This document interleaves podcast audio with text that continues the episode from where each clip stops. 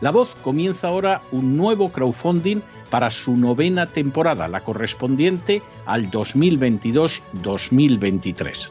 Lo hace además en unos momentos en que la libertad de expresión está más amenazada que nunca en décadas en España, en Hispanoamérica y en el resto del mundo. Una vez más, como en las temporadas anteriores, está en sus manos la conclusión o la continuidad del programa La Voz.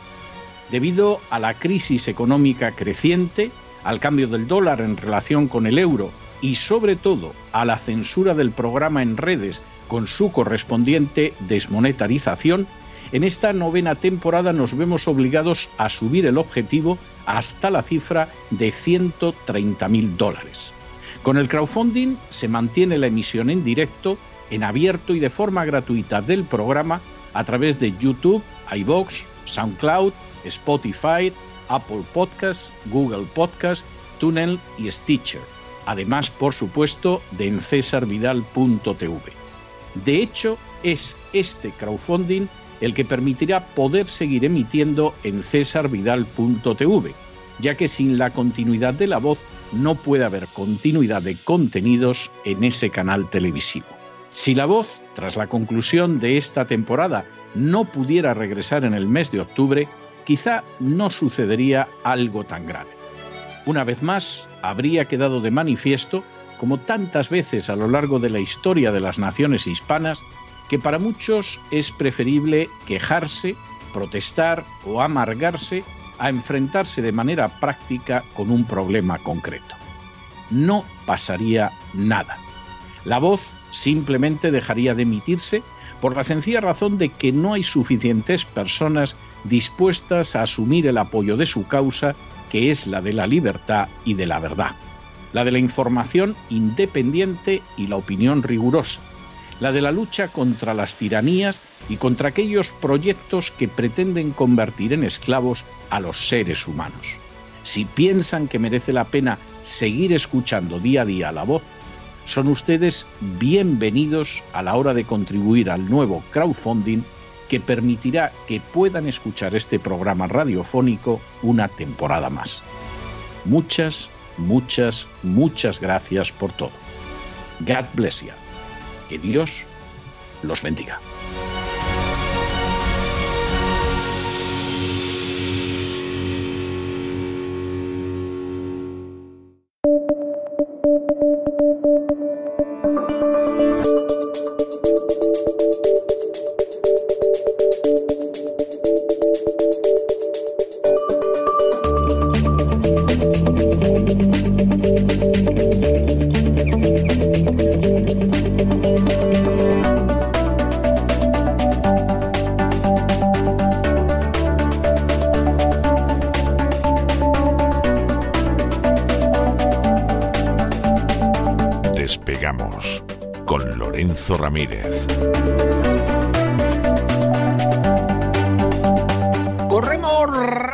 Y veloces hacia nuestro avión, atravesamos el umbral, nos tiramos en plancha sobre los asientos, nos abrochamos los cinturones, despegamos y nos vamos elevando por los aires hasta alcanzar nuestra altura y nuestra velocidad de crucero. A mi lado, don Lorenzo Don Lorenzo, en este avión hay papel higiénico. Yo no veo por qué lleva usted ese, rollo con la bandera británica, pero, pero ¿qué tipo de papel higiénico es ese, don Lorenzo? En fin, ya me lo explicará. Muy buenas noches. Muy buenas noches, don César. Poco le falta a los británicos para acabar también comprando papel higiénico a puertas, aunque a lo mejor nos va a hacer falta a nosotros, ¿eh? Porque a lo mejor no llevará su bandera puesta. O sea, bueno, si nos vamos por la pata abajo este invierno, que no sería extraño, a lo mejor nos hacen falta unos cuantos kilos de papel higiénico. Vamos a tener que, que reponer, don César. Yo estoy aquí a ver, llevo toda la mañana a ver si localizo a Íñigo Rejón, porque he dicho, bueno, a ver si este fin de semana me invita a una de sus barbacoas. A partir de ahora voy a denominar. Parecen espléndidas. A mí la carne me pareció de primerísima calidad. Tenía ¿eh? buena pinta. Muy vegano no, no parecía, pero Mr. Barbacoas, como le vamos a llamar a partir de ahora de forma cariñosa, evidentemente, Íñigo, en, en este programa, pues eh, la verdad es que cada vez que habla sube el pan. Ahora la última idea que tiene eh, más país, que es como se llama el engendro este, la decisión de Podemos en su momento, lo que plantea es que para combatir la inflación, la idea mágica, agárrense a la silla, es que los salarios suban lo mismo que el coste de la vida es decir, ligar los salarios al IPC y controlar los precios de la energía, de los alquileres y de los productos de primera necesidad. De la política de la falange en los años 40 en España. Eh, pues sí, sí, se podría decir la de la falange.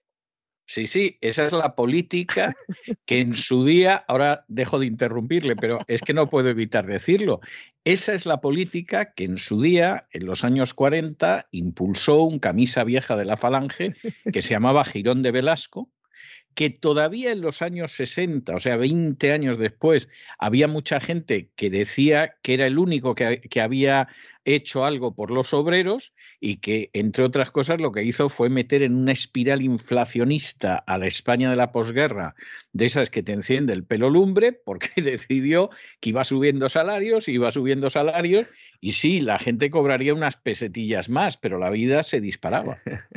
Sí, me ha adelantado usted por la derecha, además, en este caso, porque yo iba a poner el ejemplo de la revolución chavista, pero es que en esencia es lo mismo.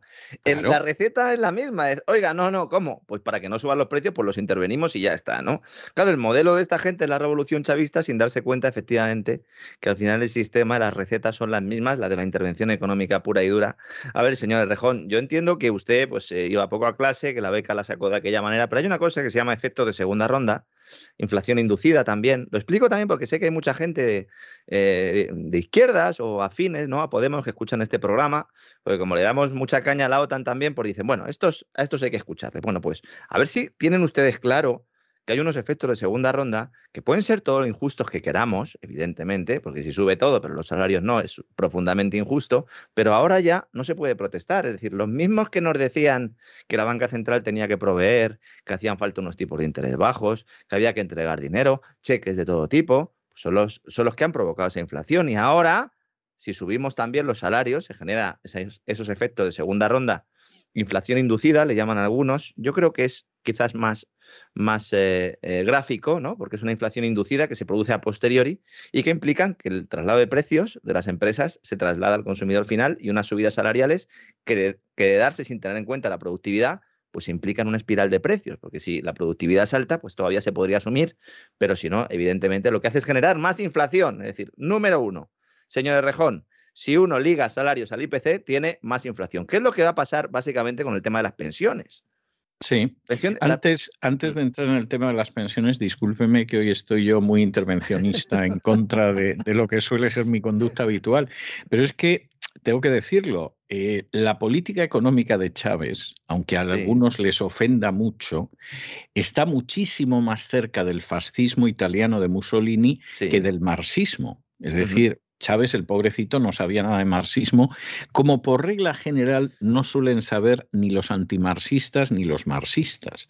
Es decir, yo creo que es una, eh, uno de esos complejos filosófico-económicos que tanto los partidarios como los adversarios, la inmensa mayoría de las veces, hablan sin saber lo más mínimo de lo que están hablando, tanto a favor y en contra. Y la política de Chávez, lejos de ser la política de países comunistas, por, mucho que algunos se empeñen en hablar de castrochavismo y disparates parecidos, es una política típicamente fascista. No, no lo digo en un sentido eh, negativo de acusación, como insulto, etcétera. No, no, es la política nacionalista, socialista que llevó a cabo Mussolini, que era un personaje que venía del ala izquierda del Partido Socialista Italiano. Y, y es una política típicamente fascista, pero como además tiene muchísima más incompetencia y muchísima más corrupción de la que había en el fascismo italiano, pues claro, ha tenido consecuencias eh, mucho menos positivas que en el fascismo italiano. Y el señor Errejón, que lo mismo hasta se cree que es marxista, lo cual tiene su mérito, pues está defendiendo una política que es la política del fascismo italiano, que lógicamente copió la falange española en los años 40, como no podía ser de otra manera. Que además comparte la propia ministra de Trabajo, Yolanda Díaz, sin ser, como dice usted, consciente ninguno de los dos. Claro, luego cuando hay gente de partidos eh, eh, bueno, pues la línea esa, ¿no? Conservadora de Vox eh, en lo económico, que son muy socialistas, cuando se, lo digo muchas veces a ellos mismos, no, no a, nuestros oyentes, sino algunos cargos, ¿no? Pues se molestan porque dicen, bueno, es que nosotros no somos socialistas, es que sí son ustedes socialistas, es que el proteccionismo es profundamente socialista y, es que, y es que esa vena socialista económica, que podemos hablar de fascismo, podemos hablar de la falange en España, surgen precisamente de ese socialismo de izquierdas. Lo que pasa es que uno es en su origen más internacionalista, el otro es más nacionalista, uno da más poder a la empresa pública, el otro respeta una cierta empresa privada siempre que trabaje, ¿no? Un poco con ese Estado y con esos sindicatos verticales, pero el modelo en esencia es muy similar. Y yo entiendo que les moleste a los de ambos bandos que se lo recordemos, porque claro, han estado a matarse durante toda la historia. Y entonces, claro, dicen, ¿cómo que no somos muy parecidos? Pues sí, señores, son ustedes muy parecidos, ¿no? Porque además plantean unas eh, recetas en este tipo de casos muy similares. Dijimos hace unas semanas, hace unos meses, cuidado que cuando venga la espiral inflacionista ya buena y se traslade ya al IPC, vamos a empezar a escuchar que hace falta controlar los precios. Vamos a ver políticas gubernamentales para controlar los precios. Y ya lo estamos viendo. Y dijimos, ¿y eso qué va a generar? Va a acrecentar aún más el problema, va a agudizar esa espiral inflacionista, va a generar desabastecimientos. Bueno, pues ya lo estamos viendo también. ¿Qué quiere el señor Rejón? Que también nos pase por, con la comida, como en el caso del famoso papel higiénico, ¿no? Si mañana ponemos el papel higiénico, se le imponen unos precios determinados, ¿eh? por, eh, efectivamente por debajo del precio de mercado para intervenirlos, en tres o cuatro días no hay ya papel higiénico, porque el que lo tiene lo guarda y lo vende en el mercado negro y luego todo el mundo va corriendo a comprar ese bien. Ponemos el caso del papel higiénico por todo lo que sucedió en la pandemia, pero esto lo pueden extender a todo el resto de sectores. Hablamos antes del tema de las pensiones. El alza del IPC va a elevar el gasto extra en pensiones, es decir, de lo que se iba a pagar ya en pensiones, pues hay que pagar extra 16.000 millones de euros este año. 16.000 millones de euros. ¿De dónde van a salir esos 16.000 millones de euros? Si ni siquiera el sistema de pensiones tiene para pagar las actuales pensiones. Cuando el gobierno ha prometido revalorizar las pensiones con el IPC, es consciente de todo esto que estamos diciendo, pero son muchos votos.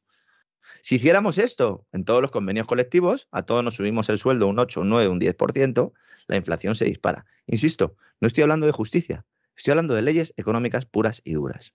¿Mm?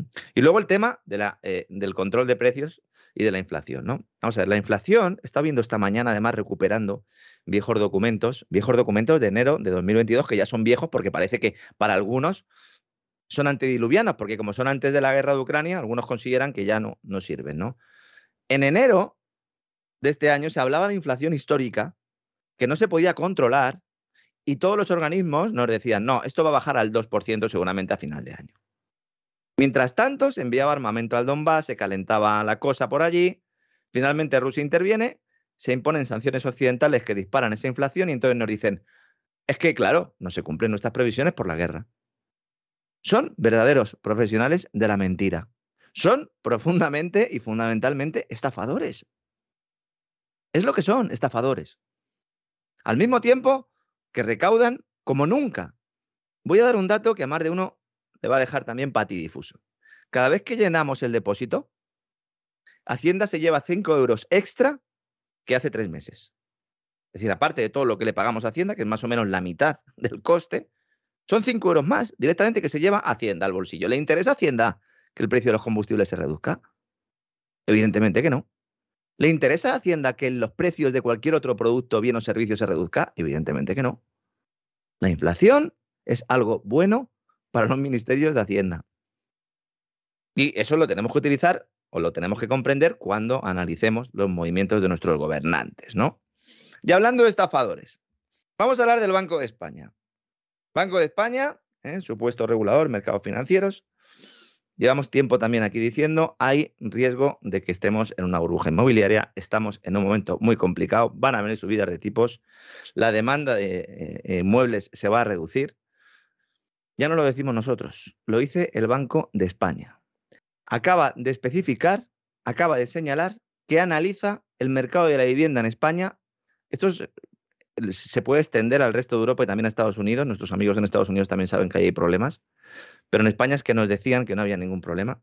Atención especial y su evolución podría llevar, en último término, según el Banco de España, a una mayor petición de fondos propios a los bancos. Es decir, el Banco de España está diciendo a la banca que le va a pedir recapitalizarse porque hay riesgo de que estalle la burbuja inmobiliaria. No lo dicen don Roberto Centeno, ni don César Vidal, ni Lorenzo Ramírez. Lo está diciendo el Banco de España, que siempre hace lo mismo. Justo antes de que estalle todo, saca un informe para luego decir, claro, es que nosotros les avisamos. No nos hicieron caso, somos independientes. Dice el Banco de España, cito textualmente, la evolución del mercado inmobiliario resulta muy relevante en las decisiones del colchón de capital, que esto es unas decisiones que toman para especificar los bancos qué, qué capital tienen que tener. Dice, en particular, por el elevado peso de los préstamos para adquisición de vivienda en la cartera de la banca española, que representa el 43% del crédito al sector privado. El 43% del crédito al sector privado en España son hipotecas. Es, tremendo, ¿eh? Es tremendo. Es tremendo. Es, tremendo. Es verdad que en España la hipoteca es lo último que se paga, que la normativa pues no extiende la dación en pago como sucede en Estados Unidos, lo hemos comentado muchas veces, pero cuidado, porque estos inmuebles valen hoy una cosa, pero si dentro de dos años valen menos, las garantías de esos préstamos también valen menos. Y por lo tanto, en caso de ejecución, si el banco se tiene que quedar con esos pisos o con esos suelos, cuidado con los suelos también, también entra en el balance a un precio inferior al que están contabilizando ahora y por lo tanto tienen que encontrar capital. ¿Y cómo encuentra capital un banco? Pues ampliando capital o fusionándose con otro para que no se note ¿eh? que, no, tiene, que no tiene ropa ya en el armario. Dice el Banco de España, Fíjense qué mentirosos son o, eran, ahora, a lo mejor están diciendo la verdad. Dice, los indicadores sobre desequilibrios han venido mostrando algunas señales leves de sobrevaloración desde el inicio de 2020. ¿Y por qué han estado ustedes callados como ramonetas? ¿Que hay sobrevaloración en el sector inmobiliario desde el inicio de 2020? Si ustedes decían que no, que no había. Esos indicadores los tienen ustedes. Y dice, dichos indicadores se han incrementado ligeramente en 2021 tampoco lo han dicho, y podrán verse impulsados adicionalmente si se consolida la aceleración de los precios de la vivienda observada en el primer trimestre de este año. Es decir, que lo han estado ocultando debajo de la alfombra. Aquí lo decíamos, porque nosotros tenemos fuentes también en el Banco de España. Y los técnicos del Banco de España, muchos de ellos, o por lo menos con los que yo he podido hablar, me decían, Lorenzo, estamos metiendo esto debajo de la alfombra. Y lo sacaremos cuando ya sea evidente que está ahí. Nos decían hasta hace dos, tres semanas que la morosidad no iba a ser un problema. Lo que está diciendo el Banco de España es que cuidado con la morosidad derivada de la alta exposición al ladrillo. Es verdad que hay un factor que puede todavía mantener la burbuja, y es importante esto también saberlo. Primero, el notable encarecimiento de los materiales de construcción, que es un arma de doble filo porque eleva precios. Y eso hace que muchos no puedan hacer la vivienda, pero también que los índices generales de precios suban y por lo tanto que dé sensación de que todavía hay cierto recalentamiento. Pero luego también el tema de la propiedad inmobiliaria como activo refugio en medio del caos. Que esto es muy tradicional. Esa es otra, y en el caso de España ya es que, vamos, eso forma parte del acervo español como las corridas de toros y la horchata. Efectivamente, que además suele ser algo que se critica desde el mundo financiero, porque claro, los bancos lo que quieren es colocarte sus maravillosos productos de inversión, esos que, con los que luego pierdes hasta la camisa, y siempre se critica mucho el ladrillo. Y yo, que empecé humildemente mi carrera en periodismo económico eh, escribiendo sobre el sector inmobiliario. Y mm, esto, pues otra cosa no sé, pero esto me lo sé, ¿no? Pues desde el principio yo he tenido claro que eh, es a donde nos llevan, es decir, no nos dejan mucha más opción. Si la opción que yo tengo es o tengo un depósito en el banco que va perdiendo valor a precio a una velocidad eh, eh, creciente, ¿no? El caso de la inflación, pues una inflación del 10%, pues eso es lo que estamos perdiendo. Si lo meto en un producto muy conservador, puedo acabar perdiendo incluso por las comisiones y porque la renta fija está evidentemente sufriendo en, el contexto actual. Y si para obtener cierta rentabilidad me tengo que ir a comprar deuda high yield de alto retorno, pero con un riesgo elevadísimo, pues al final, ¿qué hago? Pues me compro una casa si puedo y digo, bueno, pues cuando llegue abuelo, pues esa casa la alquilo y por lo menos con eso vivo. Y esa es mi pensión. Y yo lo entiendo, porque el escenario de tipos negativos y la violación monetaria de la banca central nos lleva a eso. Y ahora que estamos ahí nos dicen, oiga, esto es un riesgo. Oiga, por favor, por favor, no tengan ustedes la cara tan dura, ¿no? Es verdad que eso es lo que puede mantener un poco la demanda, pero cuidado, porque las condiciones de financiación van a empeorar como consecuencia de la subida de tipos de interés, algo que también destaca el Banco de España. Él habla de moderar los incrementos recientes observados. Estamos recogiendo cables, señores. Disfruten del verano, porque el invierno va a ser de AUPA. Estamos cansados ya de decirlo, de AUPA. Bueno, especialmente. Estamos cansados de decirlo, pero hay gente que ha decidido que no se lo cree y que tira por la calle en medio. ¿eh? Eh, sí, sí, lo que pasa es que, bueno, en este caso eh, falta muy poquito tiempo para el otoño. Y me dijera, no, es que están ustedes hablando dentro de 10 años, bueno, dentro de 10 años saber dónde estamos. Hombre, por dentro de tres meses, más o menos todos sabemos dónde vamos a estar, ¿no? Dios mediante, como siempre dice usted, don César, con toda razón del mundo, ¿no? Y más conociendo noticias como la que hemos conocido de Reino Unido. Hace unos meses, en concreto el pasado abril, Reino Unido dijo a Europa, no os preocupéis. No os preocupéis si perdéis el gas ruso. No os preocupéis. Entre Estados Unidos, Qatar, nosotros os vamos a echar una mano. Nosotros, los británicos, vamos a daros el gas que os haga falta. Y dice, bueno, pero es que vosotros tenéis gas. No, pero nosotros vamos a hacer de puente o país de tránsito para llevar el preciado hidrocarburo, sobre todo a partir de este verano a Europa, incrementando las exportaciones ¿eh? para permitir que los países más dependientes del gas ruso llenen sus tanques de almacenamiento y así afrontar el invierno con ciertas garantías. ¿De dónde saca el gas Reino Unido? Pues fundamentalmente del Mar del Norte, de Noruega y luego también a través de barcos de gas natural licuado, porque en Reino Unido eh, hay tres, eh, tres regasificadoras, ¿no? La idea es, bueno, pues los mandamos a Europa a través de gasoductos que llegan a Bélgica y a Holanda. La empresa National Grid, que es la propietaria de los principales gasoductos británicos, nos dijo, chavales, que no os preocupéis, de verdad. Olvidaros del gas de Putin, que os resolvemos la papeleta. Seguid nuestro criterio otanista, quemad los puentes con el Kremlin, ¿eh? y tranquilos. Y acto seguido, el gobierno de Boris Johnson, estoy hablando de abril, eh, hace tres meses, publica su estrategia de seguridad energética, asegurando que Reino Unido sería, cito textualmente, el punto de entrada clave en la Unión Europea para los suministros de gas no rusos. Anda, fíjate, el amigo británico, ¿Mm? como siempre.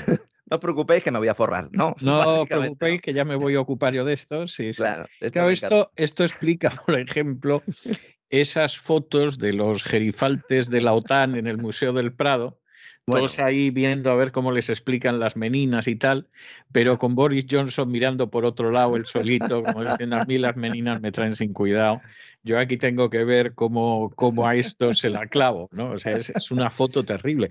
Por cierto, Boris Johnson, yo estoy convencido de que tiene que estar sobrio la mayor parte del día, pero tiene un aspecto de borrachuzo inglés, sí, de esa español que tira de espaldas, ¿eh? No sé si hicieron alguna ouija. Yo cuando vi la fotografía, lo primero que, que empecé a mirar a ver si veía alguna, alguna sombra, algún fantasma detrás, ¿no? Como en esas fotografías que se pusieron tan de moda, ¿no? En las revistas de los 80, ¿no? En, sobre apariciones, porque la verdad es que tienen una pinta todos, eh, de verdad, que al bien estos... Dan miedo, ¿eh? miedo, ¿eh? esto, rezar, no sé si rezan mucho, pero desde luego que, que a Dios eh, no, ¿eh? Y sobre todo viendo algunas fotografías, bueno, lo de la reina Leticia, de verdad, mm, que se lo hagan mirar, ¿eh? mírenle la cara en serio a la reina Leticia. ahí, ahí, ahí dentro hay algo que no, que no conecta del todo. La reina Leticia por decirlo de una manera elegante, feliz no se la ve. No, no. No, no, pero ya no solo eso, eh, no. sé, parece un robot, ¿no? Parece un robot y, a lo mejor es que lo es, ¿no? No sé, pero, pero realmente yo no la veo una mujer feliz. ¿eh? Lo digo, tampoco al rey, lo veo un hombre feliz, mm. pero bueno, tampoco le veo la cara que, tiene la reina, esa es la realidad y lo, siento en el alma, pero, pero es así. Y el resto son Sí, sí. No, pero qué gente más siniestra. O sea, gente a la que todo el mundo se tendría que preguntar cuando ve esa foto. Yo a esta gente le dejaría a mis hijos un fin de semana. No, yo, ni borracho, vamos. Pues eso, pues pero, pues pero, pero es tremendo porque efectivamente tú los estás viendo y dices, Dios mío, realmente ¿Cómo podemos estar en manos de esta gente si es que uno por uno dan espanto la mayoría? Luego además haciendo cosas. Vamos a ver, hay unos gestos en esta cumbre de la OTAN. No voy a entrar en la bandera al revés de, Pedro Sánchez, que yo no sé quién le pone las banderas, pero lo mismo si se entrevista con el tirano de Marruecos, que, si va a la cumbre de la OTAN le pone la bandera española al revés. Yo no sé si es que es un signo de que dice me rindo, ¿eh? que quede claro que aquí lo que me digáis yo voy a decir que sí y punto. Y, es algo verdaderamente tremendo. En y los saludos, los saludos, los saludos. Pero luego algunos saludos, mm. yo no diría que son tan claramente así, pero, pero por lo menos tengo que reconocer que lo parecen. Mm. O sea, es algo todo lo que se está viendo verdaderamente penoso. Luego hay gente que está más contenta que Chupilla, porque desde la izquierda hasta la derecha las furcias mediáticas están aplaudiendo hasta las orejas eh, que, nos, que les vaya a costar a los españoles varios centenares de millones de euros más de 500, organizar todo este guirigay de la OTAN. Pero es que tú ves a la gente de la OTAN y dices, estos son los malos.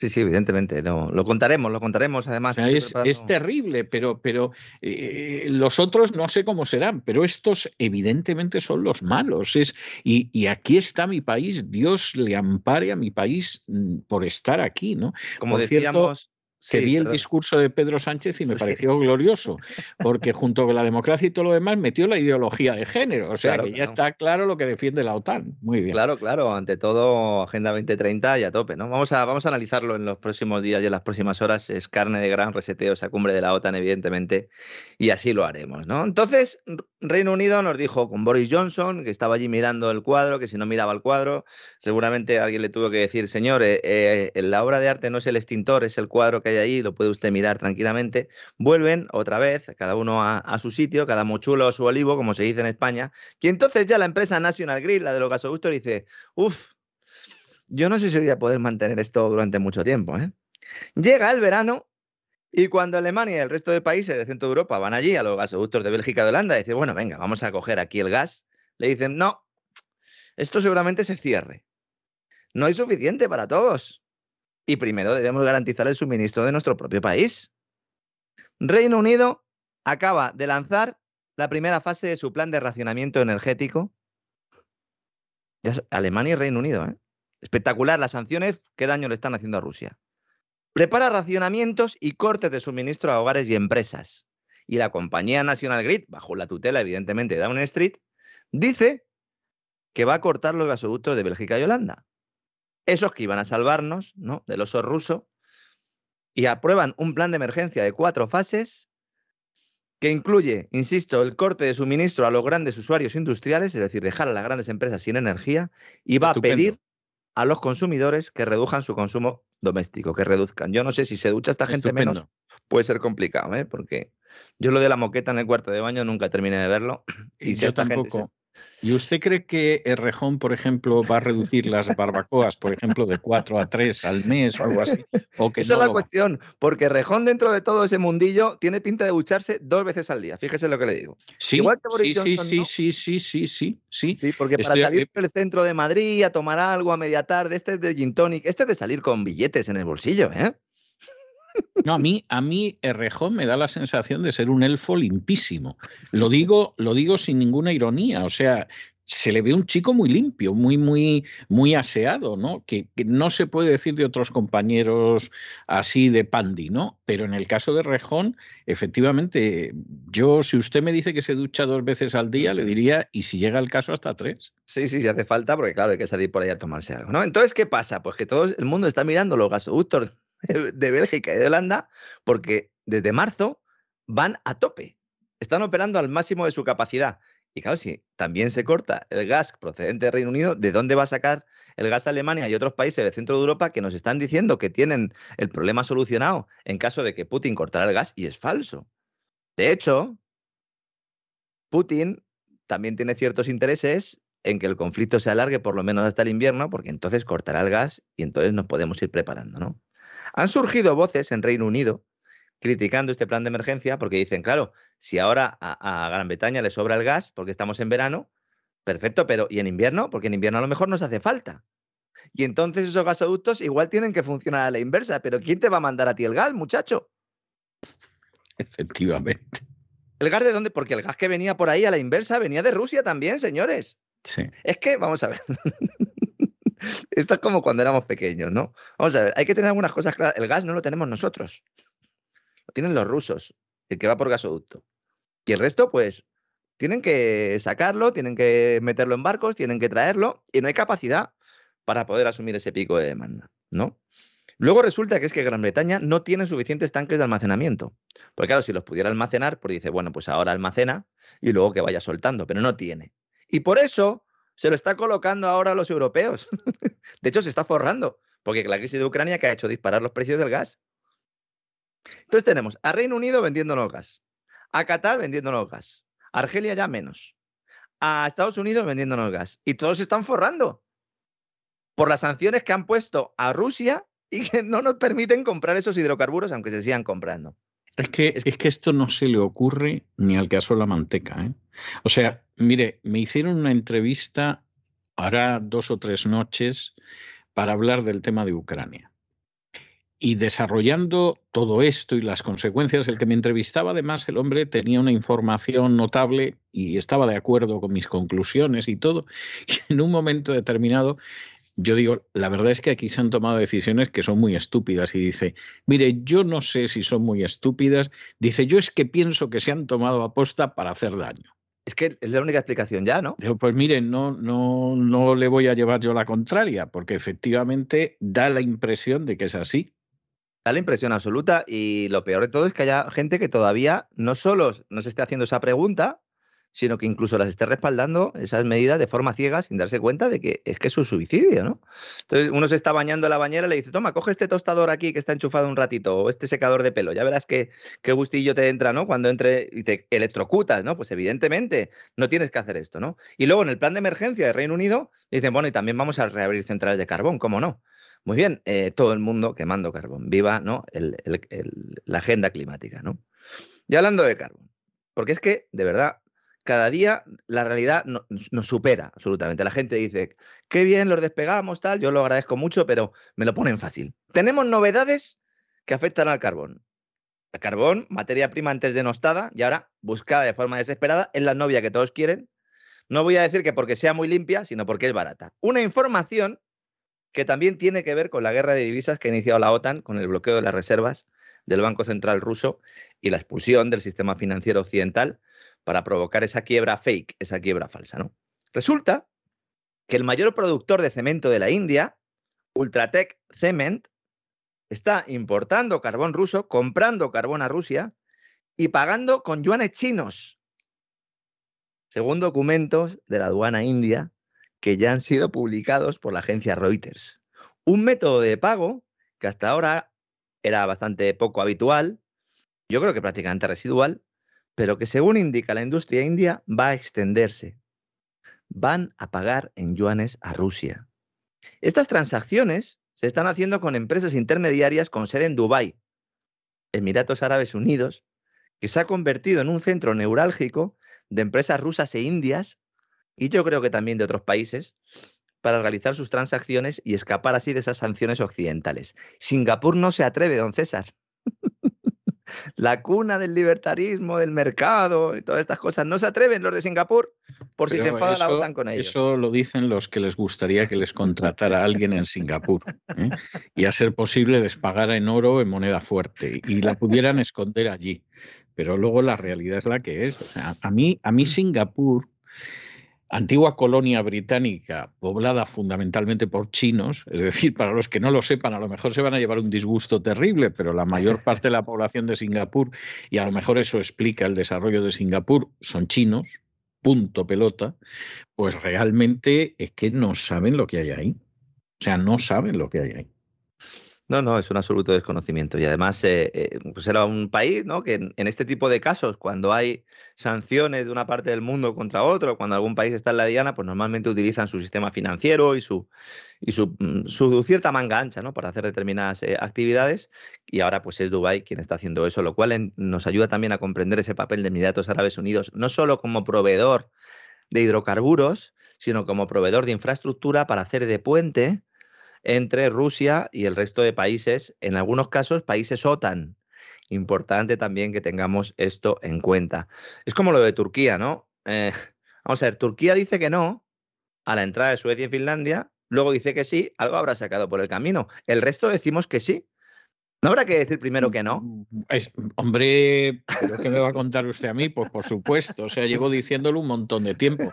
¿Qué han sacado los turcos con esto? Vamos a ver, de entrada, que Finlandia y que Suecia eh, realmente no van a dar cobijo, ni abrigo, ni cosa parecida a los terroristas turcos. Ya es mucho teniendo en cuenta cómo el resto de Europa se comporta con España en relación con los golpistas catalanes y los terroristas vascos. el caso de Suecia es que les dan, les dan, dan, documentación y todo para totalmente, bueno, y, alguno ha llegado a hacer carrera política. Entonces, eso que es lo que se cuenta ya es mucho. Pero lo que no se cuenta, que es que Turquía se va a quedar con un trozo de Siria, eso es. Bueno, eso ya es, ni se sabe. O sea, Turquía ha negociado. Yo no tengo ninguna simpatía por Erdogan. O sea, todo lo contrario. Siempre eh, lo he visto enfrente, me he opuesto a la entrada de Turquía a la Unión Europea, etcétera, etcétera, etcétera. O sea, ni la menor simpatía. Pero yo tengo que reconocer que Erdogan, en términos diplomáticos y de acción nacional, le da cien mil vueltas al necio de Rajoy, al necio de Sánchez y al necio de Zapatero. O sea, es que, pero ni punto de comparación, ¿eh? También es cierto que Turquía tiene también otros, otros dos elementos eh, que le diferencian notablemente. Uno, que sirve para introducir armamento a determinados grupos terroristas que luego sirven para hacer guerras proxy de la OTAN. Sí. Importante. Y luego también que hay gasoductos que también pasan por Turquía. Eso es, importante. pero, pero, por ejemplo, la defensa de submarinos nucleares de la OTAN. Eh, o, la capacidad de, golpe, como dirían la force de frappe, que dicen los franceses, la capacidad de golpe de submarinos nucleares en Europa depende de una base en Escocia y de otra base en España, que es la base de Rota. España es verdad que solo es un portaaviones, pero en cualquier caso esa posición de portaaviones la podría negociar. Bueno, pues en estos momentos van más barcos americanos a rota, más tropa americana a rota, ¿y qué nos han dado? Más bien es para pensar por dónde nos han dado. O sea, esa es la tristísima realidad. Efectivamente, es así, es así, ¿no? Entonces, al final, ¿qué está sucediendo aquí? Pues que ya hasta los grandes medios financieros, incluso británicos y estadounidenses, están admitiendo que todo el tema este de las sanciones no es que solo eh, perjudique a quienes las implantan, sino que está fomentando o está impulsando el uso del yuan para liquidar pagos, lo que a su vez ayuda a Moscú y sobre todo refuerza el impulso de Pekín para internacionalizar más aún su moneda y reducir ese dominio del dólar estadounidense en el comercio mundial, aunque sea a medio plazo. India había estudiado la posibilidad de establecer un mecanismo de pago en rupias por, rublos. Lo comentamos aquí, que estaban ah, eh, ah, em, conversando ¿no? con los rusos, oye, mira, yo te doy rupias, tú me das rublos y tal, pero al final no se ha materializado. Lo que han decidido es utilizar el yuan para esas liquidaciones comerciales. Ojo, porque el dólar sigue siendo necesario, tampoco nos volvamos locos, para adquirir los yuanes. Es decir, China no es tonta. China lo que quiere es, no, no, tú me cambias las rupias por dólares. A mí me das dólares y yo te doy yuanes. Y tú con los yuanes les pagas a los rusos. Y al final los rusos tienen yuanes, los chinos tienen dólares y los indios, pues eh, lo que tienen es precisamente lo que estaban buscando, que es esa materia. Eso suena a aquella canción de cachito, pechete y ombligo, ¿no? Lo tuyo con lo mío, lo mío con lo tuyo. O sea, suena exactamente a eso. ¿eh? Efectivamente, lo único que en este caso, pues en lugar de calimocho, pues supongo que se tomarán ahí un poquito de, saque, ¿no? Esto es lo que supongo que al final no dirán eso de, ¿qué tal si vamos todos a bailar? Pero no me extrañaría nada, tal y como va la cosa. Bueno, si hay bailongo y alcohol, seguro que Boris Johnson hasta se apunta. Sí, bueno, podría llamar a Izeta también, ¿no? Y que se tome algo allí. La verdad es que la situación mundial es un poco como la del juego del, baile de las sillas, ¿no? Que cada vez se va quitando una silla y siempre uno se tiene que quedar fuera. Cuando se para la música, uno se queda fuera. Y un poco estamos en ese, en ese contexto, ¿no? Todas estas noticias que estoy contando están en las principales agencias internacionales, aunque no las vean ustedes en los principales medios de comunicación. ¿Por qué no aparecen? Porque quedan enterradas en medio de la nada. Es mejor hablar de todas las tonterías, que, se comentan todos los días. ¿no? Por cierto, hablábamos antes de Sánchez Sánchez ha batido el récord eh, de asesores. Eh, yo creo que son pocos. Son 383 los que tiene. Yo creo que son pocos, ¿no? Más de uno por cada día del, del año incluidos festivos y fiestas de guardar. O sea, aunque viera uno por día, no le daría tiempo. Pero vamos a ver, si a este hombre le están dando órdenes, ¿para qué necesita asesores? Pero bueno, pero sí es que además no solo eso. Pero que son solo para él, ¿eh? Son solo es que tú ves la política que lleva y tú dices, ¿pero qué le asesoran? Por amor de Dios. O sea, debe ser la ceremonia de la confusión, ¿no? O sea, es, es, algo, es algo terrible. Igual es que le hablan todos a la vez y por eso al final dice, bueno, venga, eso al final no se entera. Dejarme tranquilo. vamos a ver, ¿para qué no vamos a engañar? Los asesores es gente a la que se le agradece favores y a la que se enchufa a costa de los presupuestos y que lo paguen con el dinero que los sicarios buscabonus de la agencia tributaria quitan a todos los españoles y se acabó. Exactamente, exactamente. Solo Félix Bolaños y Pedro Sánchez tienen el 50% de todos los asesores que trabajan para el gobierno, solo entre esos dos. Es que es espectacular, ¿no? Y luego va Ione Belarra, la ministra de Derechos Sociales y Agenda 2030, que necesita 22. Esta necesita 22. 22. Sí, no sé si le ayudará. Muy bien. Como decía el dúo Sacapuntas, ¿no? La plaza estaba abarrotada, en este caso abarrotada de asesores. 22, 22, 22, que supongo que le ayudarán a vestirse, porque si no, yo no sé para qué necesita tanta gente. Y vamos a ir con otro tema importante, divisas. Está el mundo cripto revuelto después de esos revolcones, para la redundancia, que le ha pegado el, mercado, o los grandes players, o los sospechosos habituales, o como queramos llamarlos. Ahora, los representantes del Parlamento Europeo, de los 27 gobiernos de la Unión Europea, todos han acordado la aplicación de una nueva norma para que las transacciones con criptoactivos estén bajo las mismas regulaciones que las transferencias de fondos convencionales. Es decir, que los proveedores de criptoactivos van a tener que identificar el autor y el beneficiario de cada transacción económica, sea cual sea la cantidad que se transfiera. Se esperaba que por debajo de los 1.000 euros no existiera esta obligación, pero al final el acuerdo endurece incluso la propuesta inicial de la Comisión Europea, que apostaba pues, por eximir esas transacciones inferiores a los 1.000 euros.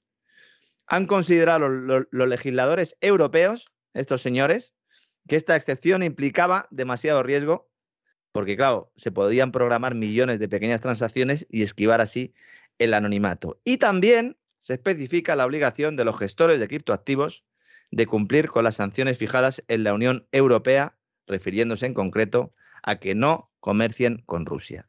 Esto es muy relevante porque, como siempre hemos dicho aquí, si uno no tiene sus monedas digitales en billeteros fríos, ni siquiera conectados a Internet, es susceptible de ser descubierto y pierde todo el carácter anónimo que pueda tener el Bitcoin.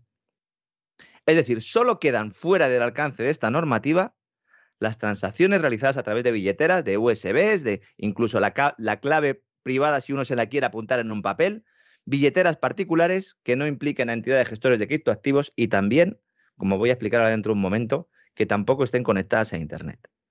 En España hay un nuevo Real Decreto, borrador, va a entrar en vigor, lo van a aprobar en los próximos meses, el 1 de enero de 2023, y ahí, a partir de 2023, esto es aún peor, porque ya no es que tengan que comunicar los de las plataformas de comercio si alguien ha pagado en bitcoins, no, es que es el propio contribuyente, consumidor, trabajador, etcétera, etcétera, quien tiene que declarar todos los años todos los bitcoins, todas las criptodivisas que tengan tienen que decir cuántos, cuál es el valor y qué operaciones han realizado con ellas, entre otros datos. Es decir, sería aún peor que en el caso del dinero fiat. Curiosamente, esto se produce después de que estos exchanges, estos grandes bancos de criptodivisas, las, las, casas en las que uno, pues cuando uno quiere comprar Bitcoin, se mete en, una página web, ¿no? Y dice, ah, pues aquí puedo comprar Bitcoin. Bueno, pues eso, esos exchanges, que son los que han sufrido problemas reputacionales en las últimas semanas, eh, yo sigo defendiendo que han secuestrado finalmente el mundo cripto, pero bueno, sobre esto eh, eh, hay muchas opiniones. Coincide justo con el lanzamiento de esta nueva normativa. Reflexión importante sobre el anonimato y la privacidad, porque esto es determinante para el mundo financiero que viene cuando desaparezca el efectivo y solo nos queden criptodivisas, Bitcoin compañía, Ethereum y los que queden, y por otro lado las divisas digitales de banca central. Desaparecerá el efectivo. Una transacción con dinero en efectivo eso todo el mundo lo sabe, no deja ningún registro en ningún sitio. Es decir, si yo a usted le doy una cantidad, esto no puede ser analizado por tercero a no ser que me estén grabando en vídeo, ¿no? Únicamente emisor y receptor conocen cuánto, cuándo, dónde, quién, en concepto de qué se ha hecho la transacción. Bien. En Bitcoin, lo que se muestra es un registro contable, esto es el blockchain, que lo puede ver cualquiera. De hecho, el secreto de blockchain es eso.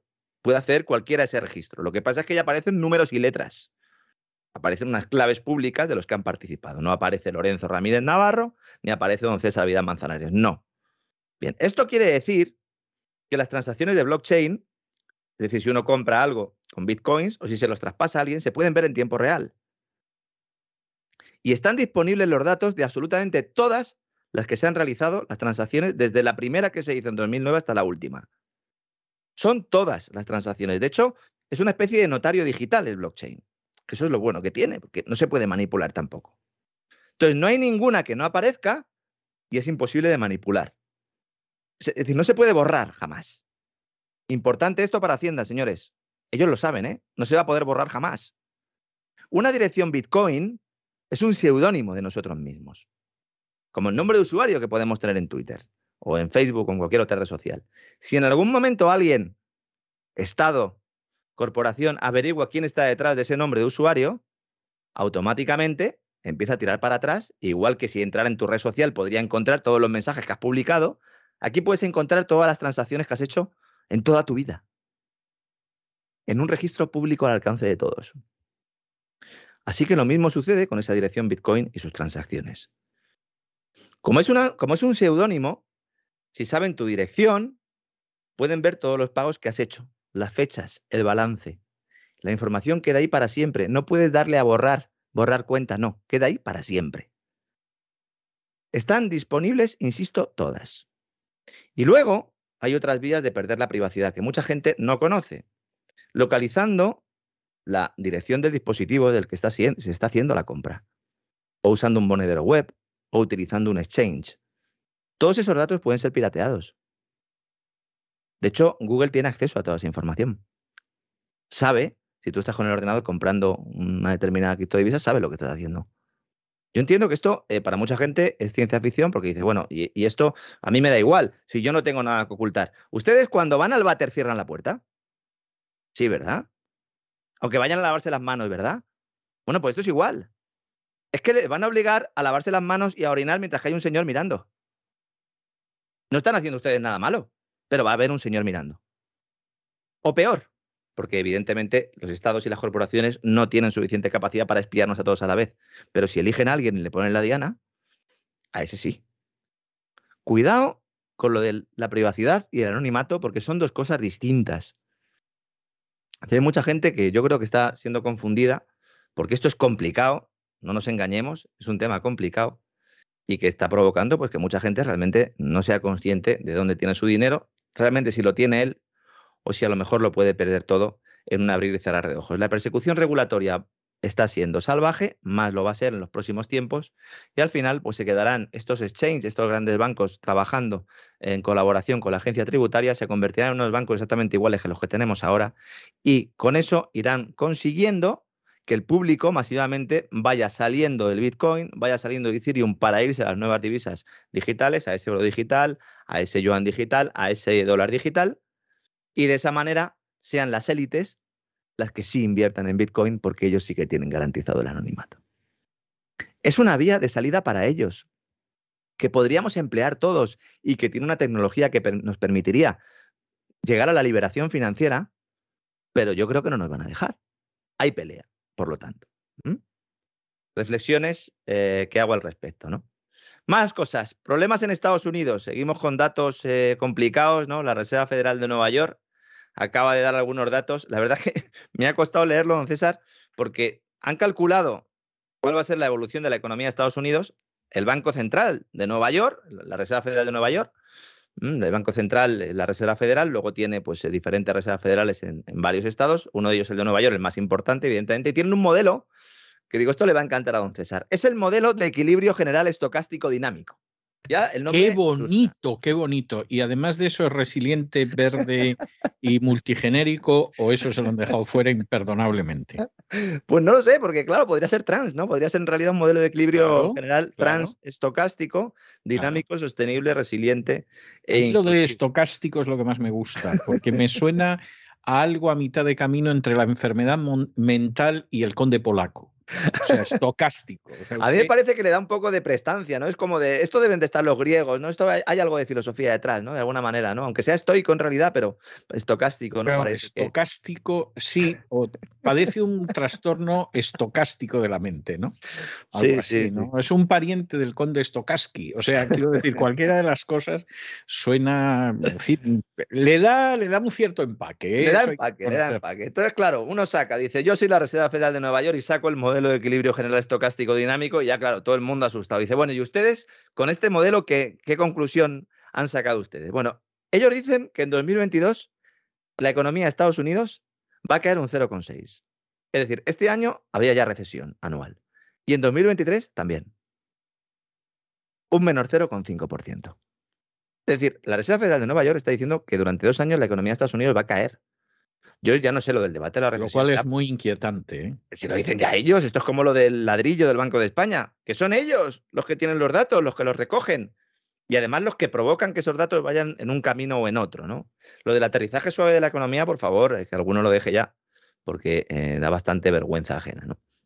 Como también aquellos que decían que China estaba muerta y que China se encaminaba a una recesión indudable, con la economía china, una vez que han desaparecido esos confinamientos eh, y esas restricciones comerciales en los puertos de Shanghái, etcétera, etcétera, pues en junio se ha disparado. Lo comentamos aquí que sucedería, ya tenemos datos, la economía de China despega, la industria ha resurgido en junio, los servicios aceleran eh, eh, con fuerza, prácticamente ya todos los que pensaban que China iba a acabar el año en recesión, pues lo descartan. Y, y, de hecho se está empezando a apuntar que el Producto Interior Bruto de China podría estar empezando ya a crecer con intensidad una vez más. Ahora nos dicen que esto es bueno porque supone un alivio para la economía mundial. El que no se conforma es porque no quiere. Si caen es porque los chinos son muy malos. Si suben eh, es porque nos hacen un favor a nosotros. Vamos a intentar dejar de mirarnos el ombligo porque cuando nos demos cuenta a lo mejor no tenemos ya ni continente aquí en, aquí en Europa. ¿no? Hemos tenido datos del, PMI manufacturero que al final se lo van a aprender todos nuestros amigos. El PMI un indicador adelantado que ha subido en junio por encima de, ese, de esos 50 unidades que determinan que hay una recesión, el subíndice de producción está creciendo aún más y la verdad es que eh, China eh, tiene buena pinta, siempre con las salvedades, decimos siempre, de esa crisis financiera y esa crisis inmobiliaria que está pues lastrando buena parte de la capacidad del país. Pero claro, igual que sucede con el dólar, que en el país de los tuertos, eh, el, país de los ciegos, el tuerto es el rey, que es lo que sucede con el dólar, porque no es que se está apreciando mucho, es que las demás divisas se están hundiendo y el dólar, pues con respecto a ellas, se mantiene en una posición de relativa fuerza, pues con China también pasa un poco eso, ¿no? El mundo entero se dirige a la recesión, China mantiene políticas monetarias expansivas, ya lo ha dicho el Banco Central también esta semana que iban a mantenerlas y supongo pues que seguirán eh, creciendo porque están en un momento de económico muy distinto al nuestro. Ellos todavía no son un, país, una economía completamente de servicios. Hicieron el paso de ser una economía fundamentalmente agrícola e industrial muy rápido y ahora industrial de servicios. Esto no implica que el sector primario y el secundario, la agricultura y la industria se hayan abandonado, pero que en términos relativos van cogiendo un mayor peso los servicios, que esto es lo que hace también que haya una demanda interna mayor, que haya también un incremento de la calidad de vida y que haya una clase media. Yo no sé, don César, si en 2030 o 2035 va a estar el mundo entero sin clase media, excepto en China, que sí que habrá clase media, lo cual ya sería tremendo. ¿no? Bueno, es detrás de lo que van. Ya sabe usted que la meta es que no tengamos nada y seamos felices. Sí, bueno, con pastillas, ¿no? Seremos felices con pastillas, ¿no? Porque otra, de otra forma va a, ser, va a ser difícil. Bueno, voy a ver si me coge ya el teléfono el señor de Rejón, que he visto ya que, el, WhatsApp que le he mandado ya tengo el, doble check azul. A ver si nos invita a todos a una barbacoa de esa estupenda. Yo hice una barbacoa una vez en, en la terraza, lo que pasa es que yo vivía en un primero. Ya y hice unas sardinas a la plancha que, bueno, estaban bastante ricas. Mis vecinos no opinaban lo mismo. Ya. Estuvieron a punto de echarme de la, de la, comunidad. Porque, bueno, además hay que tener en cuenta que es que la terraza tenía techo y todo. Me vine arriba. Pero la gente cuando quiere molestar, molesta. O sea, yo, yo eso he tenido ocasión de verlo. Es una de las razones por las que en la medida de lo posible prefiero vivir aislado de, otros copropietarios o vecinos o, lo que sea. Sí, sí, yo, yo, también, pero bueno, de momento no, de momento no ha sido posible. Guardo ahí mi sueño, a ver si al final acabo con mi sombrero ahí en, en algún sitio de Estados Unidos y podemos. Yo no he hecho una barbacoa en mi vida, ¿eh? Créaselo usted. eh, me han invitado algunas en alguna sí ocasión. Algunas sí la han invitado. ¿no? Sí, algunas sí me han invitado, pero tampoco crea usted que muchas. ¿eh? O sea, si yo he estado en media docena de barbacoas, ha debido de ser casi de milagro. ¿eh? o sea, se lo digo, se lo digo con, con seguridad. ¿eh? A ver cómo las podemos hacer. Eh, habrá que hacerlas como en mi pueblo, allí con ramas de olivo, porque con leña o con carbón yo creo que va a ser complicado. Mire, precisamente, según estábamos hablando, acaba de, anunciar la Organización de Países eh, Productores de Petróleo, la OPEP, el cártel, liderado por eh, Arabia Saudí y Rusia, porque es la OPEP Plus, como Movistar, que confirmó este jueves que en agosto va a aumentar su oferta petrolera en 648.000 barriles diarios de crudo, que es básicamente lo que estaba previsto. Es un poco más de lo que, de lo que estaban suministrando eh, hasta hace tres meses. Pero bueno, en principio esto pues no va a relajar para nada los precios del petróleo. Cuando veamos los precios del petróleo caer de una forma notable, es porque ya el mercado esté descontando que la recesión va a ser global, que no solo va a afectar a algunos países, sino que va a ser global y que por lo tanto la demanda de crudo va a bajar. Y para eso pues es muy importante lo que suceda en China. Si China, que es el principal consumidor de petróleo, vemos que va creciendo, pues lo normal es que el precio del petróleo siga subiendo, generando pues eh, los beneficios para algunos y las pérdidas para el resto que venimos aquí señalando, don César, pues desde el primer día. Muy bien, pues eh, dicho queda, don Lorenzo. Yo creo que más claro no, no se puede estar. Nos vemos mañana en esa versión abreviada y previa al gran reseteo del fin de semana. Un abrazo muy fuerte. Un fuerte abrazo. Hasta mañana, don César. Hasta.